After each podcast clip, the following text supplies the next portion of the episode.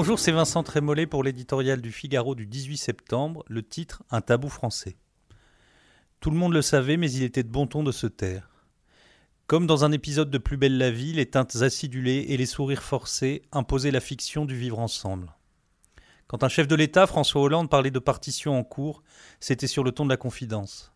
Quand un ministre de l'Intérieur, Gérard Collomb, lançait le jour de sa démission Aujourd'hui on vit côte à côte, je crains que demain on vive face à face, le propos était vite oublié. Les mots prononcés hier par le président de la République rendent enfin ses droits à la réalité. On est comme les trois petits singes, on ne veut pas regarder, a-t-il lancé, faisant écho à la formule de Peggy. Il faut toujours dire ce que l'on voit, surtout il faut toujours, ce qui est plus difficile, voir ce que l'on voit.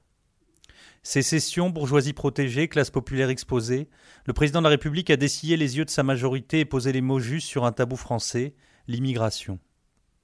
C'est un événement sémantique donc politique, et tous ceux qui alertent les pouvoirs publics sur les effets délétères de la crise migratoire doivent s'en féliciter. En cette matière, pourtant, les mots ne suffisent pas et les choses exigent plus de discernement, de constance et de courage que les plus ambitieuses réformes économiques.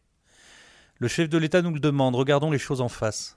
En 2018, on comptait 122 000 demandeurs d'asile contre 20 000 en 1995. Un droit d'asile utilisé à tort et à travers pour faire entrer indistinctement tous les gens qui le demandent ne survivra pas, nous avait pourtant prévenu Hubert Védrine en 2015. L'immigration légale est en hausse constante, 255 000 titres de séjour en 2018 contre 125 000 en 1995. L'aide médicale d'État, enfin, concerne 320 000 bénéficiaires en 2017, ce qui donne une indication sur le nombre de migrants illégaux. Parallèlement, le communautarisme s'étend et l'intégration est en panne.